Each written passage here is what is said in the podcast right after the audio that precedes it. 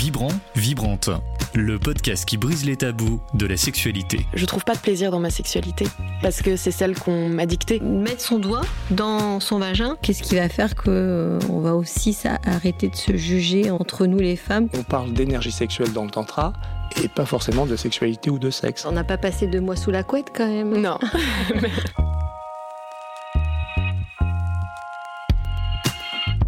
Bonjour et bienvenue dans ce nouvel épisode de Vibrante. Euh, avant de commencer, je voulais juste faire une petite dédicace, parce que ça fait plus de deux ans et demi, Carole, qu'on fait ce podcast. C'est le bonheur d'être avec toi, Laura. Euh, c'est partagé. Et vous qui nous écoutez actuellement, bah, on voulait vous remercier, parce que vous êtes toujours euh, aussi nombreux, nombreuses. Euh, et, puis c'est grâce à vous aussi que nous, on a, on a aussi fait évoluer notre podcast. Euh, si vous vous rappelez, au début, c'était voilà un peu les bases de la sexualité, des formats plus courts. Et aujourd'hui, on prend vraiment du plaisir à inviter une personne et à parler longuement. Vous l'avez vu, parfois c'est 30 minutes, parfois c'est 50 minutes. On se laisse vraiment porter euh, avec la discussion. Et, et, nous, ça nous fait plaisir de partager ça avec vous. Alors on vous remercie. Voilà. C'était le, petit, un petit départ différent, t'as vu, Carole? J'avais envie de faire un big up. Alors du coup, parce que revenons sur notre euh, sujet euh, qui est un peu différent de d'habitude, mais c'est un sujet qui nous tenait à cœur euh, avec Carole. On vous, nous, a souvent catalogué de précoces zèbres surdoués.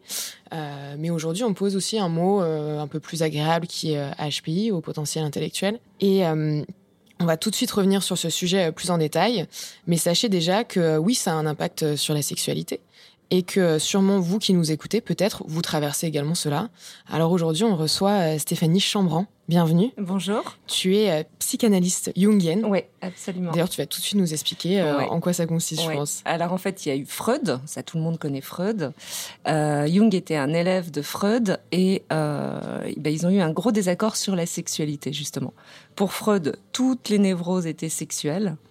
Euh, il a beaucoup parlé de l'hystérie, de la névrose des femmes euh, qui étaient en, manque de sexualité. Euh. et Jung, Jung était pas d'accord. Et il a dit, ok, tout est tout est énergie, mais c'est pas forcément sexuel. Cette énergie-là, cette énergie qu'on sent quand on a un désir sexuel, on peut le transformer dans de la création, dans une activité. Euh, et leur désaccord euh, a été sur ce point. Il y en a eu d'autres, mais donc du coup, euh, ça parle d'une autre, enfin d'une énergie un peu placée différemment qui peut être sexuelle, mais qui peut être autre chose. C'est fou parce que justement, c'était un sujet dont on avait commencé à parler sur l'énergie avec Laura Berlingo. sur qu'est-ce que c'était le, désir. Ouais. On l'avait évoqué, Carole, et, on, on, disait on peut même mettre une image comme une boule d'énergie ou quelque chose de cosmique ou j'en sais rien, mais pas forcément. Enfin, on peut mettre un peu de, métaphore là-dessus pour le, pour le visualiser aussi, ce désir-là. Ouais, le, désir, c'est un, grand débat hein, qu'on peut tous, tous, tous et tous avoir sur euh, c'est quoi le désir. Mais une chose où on est d'accord, c'est l'énergie. D'où ça peut partir et mhm. qu'est-ce que qu'est-ce qu'on en fait euh, à tel point qu'on peut avoir des pulsions sexuelles. Mhm. Et aussi cette énergie, c'est ce qui fait qu'on se lève tous les matins. Ouais. D'accord. Ouais, c'est vraiment ça qui est important, c'est notre énergie. C'est pour ça que les gens font mettre tout dans la libido. Ouais. Et il y a une différence entre la libido, qui est mhm. une énergie, et l'appétit sexuel, qui est quelque chose qui se construit, qui, qui, s'alimente par les fantasmes, par l'attirance. Euh, donc c'est ça qui est, bien, qu'on va discuter sur euh, le rapport Exactement. corps l'énergie. Parce que justement, Stéphanie, pourquoi avoir voulu, euh, avoir choisi de nous parler de ce sujet-là, qui est pas forcément euh, évident, et d'ailleurs qui est très tabou, des HPI et la sexualité? Alors moi, je travaille avec beaucoup de HPI, des enfants, des ados, des adultes. Et clairement, il y a un rapport au corps qui est différent. On peut euh, préciser ce que c'est qu'un HPI pour au potentiel, intellectuel Absolument. Alors, c'est compliqué de les définir, de définir, mais en fait, chez un HPI, tout est exacerbé en, en interne. Ça se voit pas forcément, mais euh, les sentiments, les sensations, les émotions. Il y a un grand besoin d'analyser, un besoin d'utiliser les mots justes, et puis surtout aussi un, cerveau en arborescence. En fait, c'est une, pensée très foisonnante. Euh, c'est une conséquence de, de, beaucoup de connexions neuronales dans le cerveau. C'est une pensée qui se déploie parfois dans plusieurs directions, parfois en même temps, chaque idée se divisant en sous-idées, par association, analogie. Enfin, dans, dans un schéma classique, à l'école, par exemple, on apprend A, B donne A, ça donne B, ça donne C. et on reproduit. Dans le schéma d'un cerveau, en arbo- cerveau en arborescence, A, ça donne B, mais B, ça peut donner C et D, D, ça donne E et F.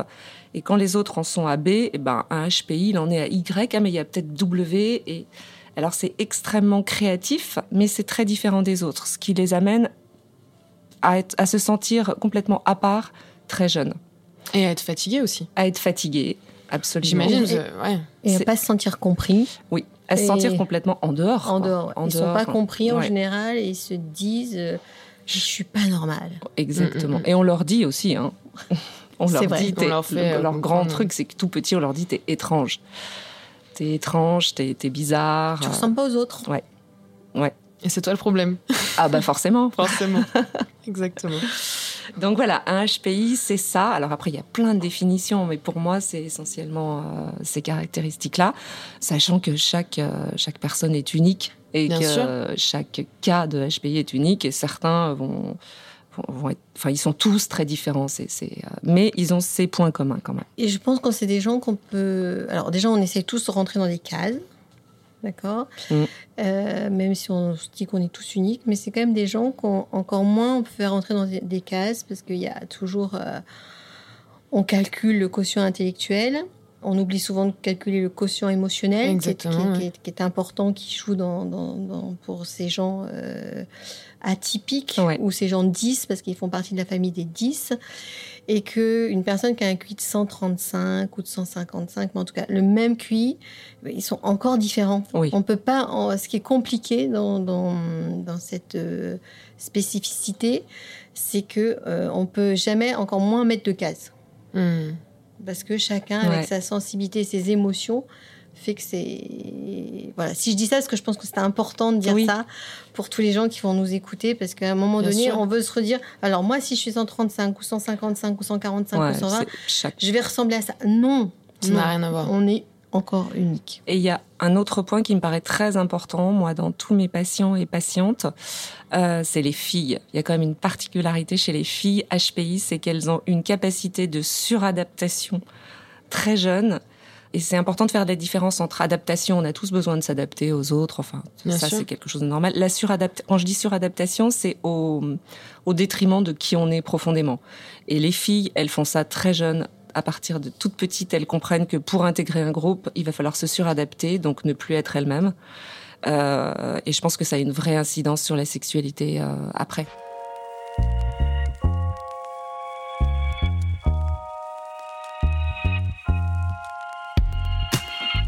Donc, ce que, ce que tu expliques, c'est que toi, dans, dans les patients, patientes que tu as, il y a beaucoup de personnes, du coup, qui sont euh, HPI. Oui. Euh, et ça, euh, c'est quelque chose euh, dont ils te parlent euh, de manière assez euh, évidente. C'est-à-dire, c'est un sujet qui vient tout de suite, la sexualité? Pas du tout. Pas du tout. Pas du tout, du tout. Non, non, c'est très intellectuel au début. On parle de beaucoup de leurs pensées, euh, de leur euh, sensation de pas être adapté. La sexualité, euh, ça vient très tard. euh, c'est c'est très- c'est même moi qui peux l'aborder sans que eux l'abordent. D'accord. Ouais, ouais, ouais. Non, c'est un sujet très compliqué. Parce que ça touche davantage sur euh, la partie émotionnelle du cerveau? Que la ça partie touche intellectuelle. les émotions et le corps, et c'est ce qui est de plus compliqué pour les HPI, le corps. Euh, On va le rappeler quand même- Oui, j'allais dire, Carole, fais-nous un petit rappel sur, euh, sur, sur ce sujet de la sexualité euh, pour, pour bien après en rentrer justement dans, dans l'explication. enfin la seule chose que je veux rappeler Ouais, c'est que notre premier organe sexuel c'est notre cerveau ok. Donc on est dans le vif du sujet là. Voilà. Et Donc ouais. on va comprendre au fur et à mesure qu'on va parler de tout ça, c'est que euh, c'est ça, ça part de notre cerveau et après ça, ça vient s'infuser, comme je dis, dans notre corps, d'accord? Parce que dans notre cerveau euh, passent toutes nos images, nos fantasmes, euh, et après viennent ces sensations, Mm. d'accord? Et c'est vraiment ça passe. euh, alors, vous ne voyez pas, Alors là, Carole, pour, pour ceux qui nous écoutent, celles et ceux qui nous écoutent, est en train d'essayer de, de faire un mouvement. Je me demande si tu ne danses pas d'ailleurs, Carole, que tu nous as fait une sorte de hula hoop, je sais pas. Non, c'est- vraiment que ça, ça passe dans tout notre corps, ces, ces sensations qui passent de la tête pour avoir cette érection, euh, qu'elle- qu'il soit sur notre pénis ou sur notre clitoris. Et de base, il faut comprendre ça pour tout le monde, en tout cas, que notre premier organe sexuel, c'est notre cerveau. Ce qui fait justement que ça doit être extrêmement compliqué quand, notre cerveau, quand on ne comprend pas son cerveau. Quand on fait pas le lien entre son cerveau et son corps. Ouais. Ouais, il y a un blocage. Alors, une hypothèse hein, qui serait pourquoi les HPI euh, font moins le lien entre leur cerveau et leur corps parce que, comme on le disait tout à l'heure, comme tout est exacerbé, les émotions, les sensations, ben, il y a un moment, ils ont très vite compris que couper, ça allait les soulager de trop d'émotions, donc ils coupent. Donc c'est tout un apprentissage et c'est compliqué de savoir justement, comme Carole disait, refaire descendre du cerveau jusqu'au corps. il y a, chez les HPI, souvent, ils ont appris à couper parce que c'était trop, c'était trop, euh, trop d'émotions, trop, ils savaient pas gérer ça, c'est compliqué. Donc ça veut dire que, euh, alors après, loin de moi l'idée de vouloir faire euh, des, clichés de représentation de la sexualité, donc ça veut dire que soit on est à fond dans le sexe, ou dans, dans, un, dans une consommation, si on est dissocié du corps et du cerveau, j'imagine qu'on peut être à fond dans la sexualité, euh, baiser, baiser, baiser, ou bien est-ce que ça veut dire que euh, à l'inverse, on peut être complètement détaché, du coup, euh, bah, se dire bah non, la sexualité c'est pas pour moi, en fait, ça, bah, m'intéresse pas quoi. Je pense qu'il y a les deux et il y a tout ce qu'il y a entre. Mais euh, mais oui, ça peut être euh, ça peut être quand on, quand on arrive à lâcher et à prendre contact avec son corps, c'est, c'est des vraies vacances pour le cerveau, quoi. Hmm. Donc une fois que euh, on goûte à ça quand on est HPI, eh bah c'est, c'est, ça peut même devenir addictif. Hein. C'est un des moyens de lâcher le cerveau.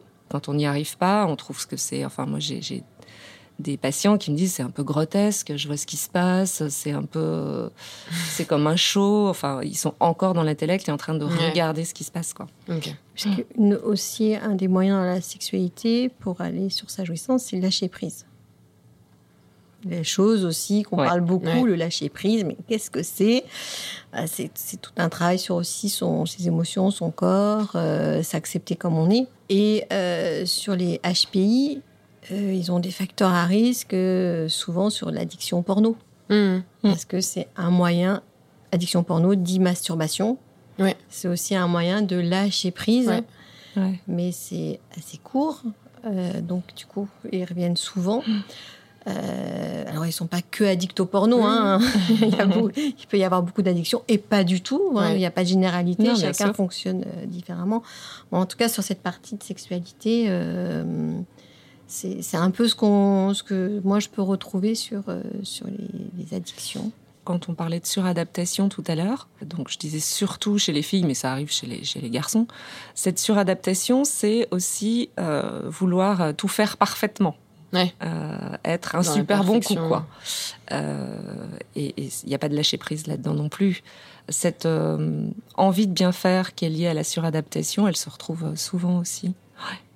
Envie d'être performante ce qui empêche de lâcher prise. Mm. Et, le, et, du coup, sur les émotions, c'est Qu'est-ce que tu fais pour, pour qu'ils intègrent leurs émotions? Alors, c'est tout un travail pour intégrer les émotions. Alors, euh, déjà, l'émotion, elle, elle se sent dans le corps. Donc, euh, on fait tout un travail de réapprentissage de, OK, qu'est-ce que je sens dans mon corps? Ça, c'est long de sentir parce qu'ils ont appris à plus sentir. Mais euh, voilà, quand, quand c'est euh, dans le ventre, euh, quelle émotion ça peut être. Quand c'est dans la gorge, je leur demande de, de montrer, d'imaginer, par exemple, cette boule d'énergie de la nommer. Donc, ok, c'est de l'énergie. Est-ce que, est-ce qu'ils peuvent confondre? Ça peut être de la peur, de l'envie. donc, on fait tout ce travail au fur et à mesure, petit à petit, pour se réapproprier ce qu'on sent dans son corps, le nommer, et ensuite, ça remonte au cerveau. C'est dans, c'est dans l'autre sens, moi, ce que je fais. Ça passe par le corps et ça remonte au cerveau. Ok, c'est quoi? D'accord. Et donc, j'ai peur, j'ai envie, euh, j'ai pas envie. Mhm. Euh, on, fait, on fait tout ce travail, ouais. Pour se réapproprier l'émotion et la nommer.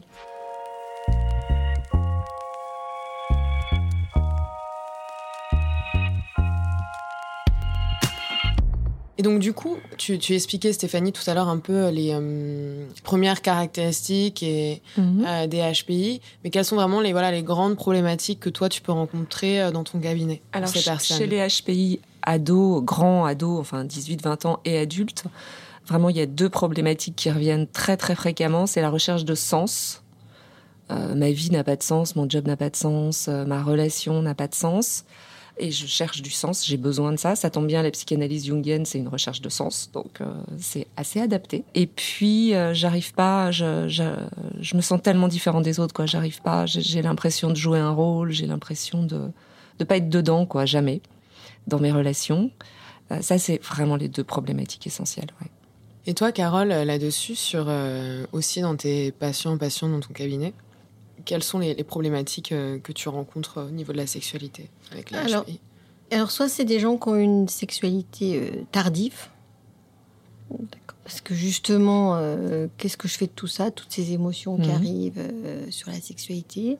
Ce besoin de comprendre, ils ne le trouvent pas non plus de c'est quoi la sexualité, euh, comment ça fonctionne. Euh, soit c'est des gens qui sont addicts dans l'addiction euh, à la sexualité. Ok. Et puis, c'est aussi des gens qui confondent désir et plaisir, qui est proche, on est d'accord. Mais euh, souvent, moi, je leur fais travailler sur cette notion d'envie pour qu'ils trouvent où est le plaisir. Parce que c'est le plaisir, c'est quelque chose d'émotionnel, Ouais. quelque chose dont Ouais. ils vont pouvoir se nourrir, sans parler de sexualité. Mm. Mais déjà, dans la vie du quotidien, c'est quoi le, le petit plaisir euh, Comment je mange mon, mon carré de chocolat, par exemple ou- Et puis le désir, c'est quelque chose qui se... Même si c'est un vaste sujet, le désir, hein, parce qu'il n'y a pas vraiment de définition. euh, Mais c'est quand même quelque chose pour moi qui est lié à, à tout ce qui est fantasmatique. Euh, que l'on peut se créer, que l'on Mhm. peut euh, bah, évidemment imaginer, et qui, va, qui, qui est là aussi pour euh, nourrir son énergie sexuelle, son appétit sexuel. Et donc, c'est toutes des notions qu'on peut leur faire ressentir. Évidemment, il faut que ça ait du sens pour eux. Donc, il faut toujours aller travailler vers où ils ont envie d'aller travailler, à quel moment ils sont prêts. Et il y a pour certaines personnes le fait de je dois faire plaisir à l'autre. Donc, je trouve ça assez souvent chez les femmes. Euh, Je dois faire plaisir à l'autre. Donc, c'est des gens qui s'oublient complètement dans leur sexualité, qui sont pas connectés à leur corps, ça on l'a dit, mais qui sont du coup des orgasmes. C'est très lointain. La jouissance même est très lointain. Donc, la masturbation, ils sont pas, euh, ils sont pas euh, sur leur propre sexualité. Et pour les hommes aussi, ça fait pour certains euh, aussi ça, c'est la sexualité. À quoi ça sert quoi On peut s'en passer. Mm. Ouais, et je fais le lien avec cette suradaptation en fait. Comme ils sont suradaptés depuis très longtemps, euh, bah, ce qui est important pour eux, c'est le plaisir de l'autre, et ils confondent leur plaisir avec le plaisir de l'autre, et ils passent à côté d'un d'un plaisir personnel aussi, oui.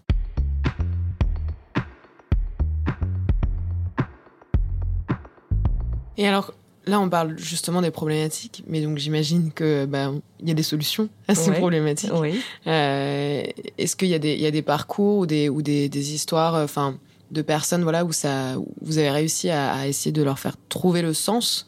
Et donc, qu'est-ce que, qu'est-ce que ça débloque en fait à, à partir du moment où on est pleinement dans sa sexualité, chez eux, chez elles? Carole? Ah, j'allais te laisser la Ah main. bah, mais Bah, je répondrai. C'est euh, c'est des c'est des parcours souvent assez euh, longs quand même. Ouais. Euh, ça vient pas comme ça euh, en, en trois séances ou en- c'est une une euh, réappropriation de son corps au fur et à mesure, de son ressenti et à partir de ça, il, il retrouve du sens aussi. Une fois que la tête et le corps sont reconnectés, ça donne du sens. Et ça passe souvent, moi j'ai l'impression que ça passe souvent par, euh, c'est assez galvaudé ce truc que de dire, euh, faut être dans le moment présent. Alors moi quand je leur dis ça, ils me disent ouais super, moi j'ai très envie d'être dans le moment présent, mais j'y arrive pas quoi. mais une fois qu'ils sont connectés à des petits instants dans le moment présent, parce que le plaisir c'est forcément dans le moment présent, il y a quelque chose qui commence à s'enclencher euh, et ils sont alors ce mot être heureux, je, je- moi je sais pas exactement ce que ça veut dire, mais ils sont mieux, ils vont mieux, euh, ils ont envie d'être là avec des gens. Enfin, il y a quelque chose qui s'ouvre en fait, ouais. et l'énergie revient en fait. L'énergie revient. Ouais. Ils adorent. euh, moi, je donne toujours beaucoup d'exercices. Ok. Euh, parce que c'est des exercices concrets, pratiques. Donc, euh, en fait, ils aiment ça. Parce que ils aiment- Ou soit ils sont très rebelles encore, ou alors ils aiment ça pour aller ressentir toutes leurs sensations. Euh, il faut dire que les HPI bah, s'attirent entre eux. Ouais. Donc, euh, quand on a un couple HPI, c'est intéressant de travailler ensemble sur cette notion de sexualité. Et quand ils commencent à trouver cette notion de plaisir, bah, tout de suite, les yeux, ils pétillent, quoi. Il y a quelque chose qui se passe chez eux où euh, ça change euh, en disant bon, on a, on a encore beaucoup du mal à se lâcher prise, mais là, moi, je les rassure tout de suite. Tout le monde a du mal à se lâcher prise et effectivement être dans c'est quoi mes sensations à l'instant présent? C'est pas grave si dans 30 secondes ça change, mais déjà 30 secondes c'est déjà bien. Puis après on, augmente le, le oui. Ça passe par se ressentir ce qu'on ressent là maintenant tout de mm. suite, ouais. Et, dernière question, parce que ça me fait penser à ça justement. Euh, tu parlais que les HPI s'attiraient. Euh, souvent, le gros problème des HPI, c'est de donner son mode d'emploi à l'autre qui ne comprend pas ce que je fais. Donc, du coup, par exemple, si tu as des couples avec euh, une personne qui est HPI et une personne qui l'est pas, quel va être le, conseil, ou toi aussi Stéphanie, que vous allez donner aussi? Parce que si, si pas, on peut être célibataire, en couple, ce qu'on veut, en relation libre, polyamoureuse, mais quand on est dans la sexualité avec quelqu'un et pas que avec soi, et quelqu'un en l'occurrence qui ne l'est pas, comment est-ce qu'on donne son mode d'emploi justement? Ça peut peut-être intéresser nos auditeurs et nos auditrices là-dessus. Déjà, la bonne chose, c'est qu'ils se comprennent. Ils savent pas vraiment où ils se comprennent, mais ils se comprennent. Ils disent Ah, elle me comprend. D'accord? Après, il faut que les apprendre à mettre des mots dessus, mm-hmm. sur cette compréhension. Voilà. Et c'est ça qui est intéressant c'est quels mots ils vont mettre, parce que toujours pareil, si on est dans des couples hétéros, euh, euh, la caractéristique, euh, l'homme et la femme, on ne parle pas le même langage, mais c'est qu'à un moment donné, l'avantage d'intellectualiser mhm. et de mettre des mots, comme ils sont déjà en sécurité parce qu'ils savent qu'ils se comprennent, mhm. ils ne savent pas où, des fois trop bien où ils se comprennent, mais ils se comprennent. Et bah du coup, c'est aussi un apprentissage de, de, bien mettre des mots et de se dire bah on va faire ça ensemble. Ok. Et euh, voilà. Après, l'autre difficulté, c'est que souvent, ils croient pas qu'ils sont HPI. Oui. c'est ça. Souvent, quand moi je leur dis, ils disent qu'est-ce qu'elle raconte?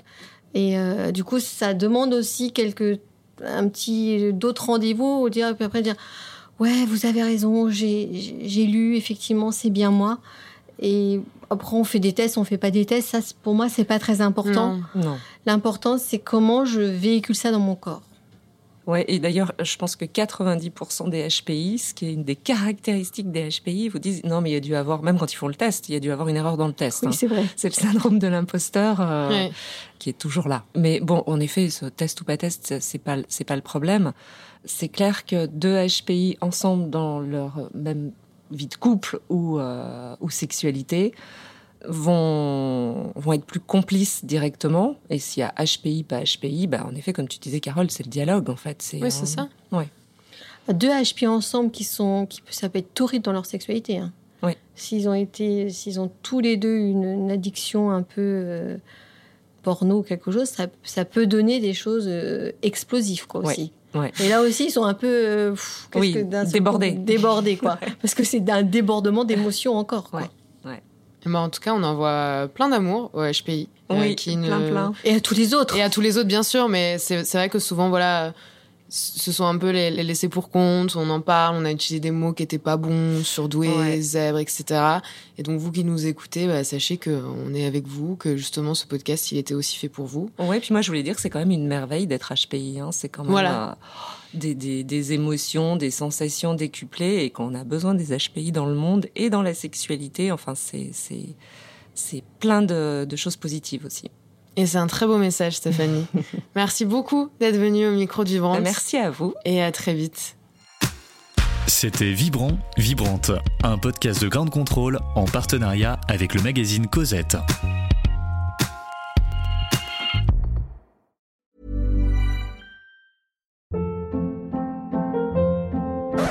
Hold up. What was that? Boring. No flavor. That was as bad as those leftovers you ate all week. Kiki Palmer here, and it's time to say hello to something fresh and guilt-free. Hello Fresh. Jazz up dinner with pecan-crusted chicken or garlic butter shrimp scampi. Now that's music to my mouth. Hello Fresh. Let's get this dinner party started. Discover all the delicious possibilities at hellofresh.com.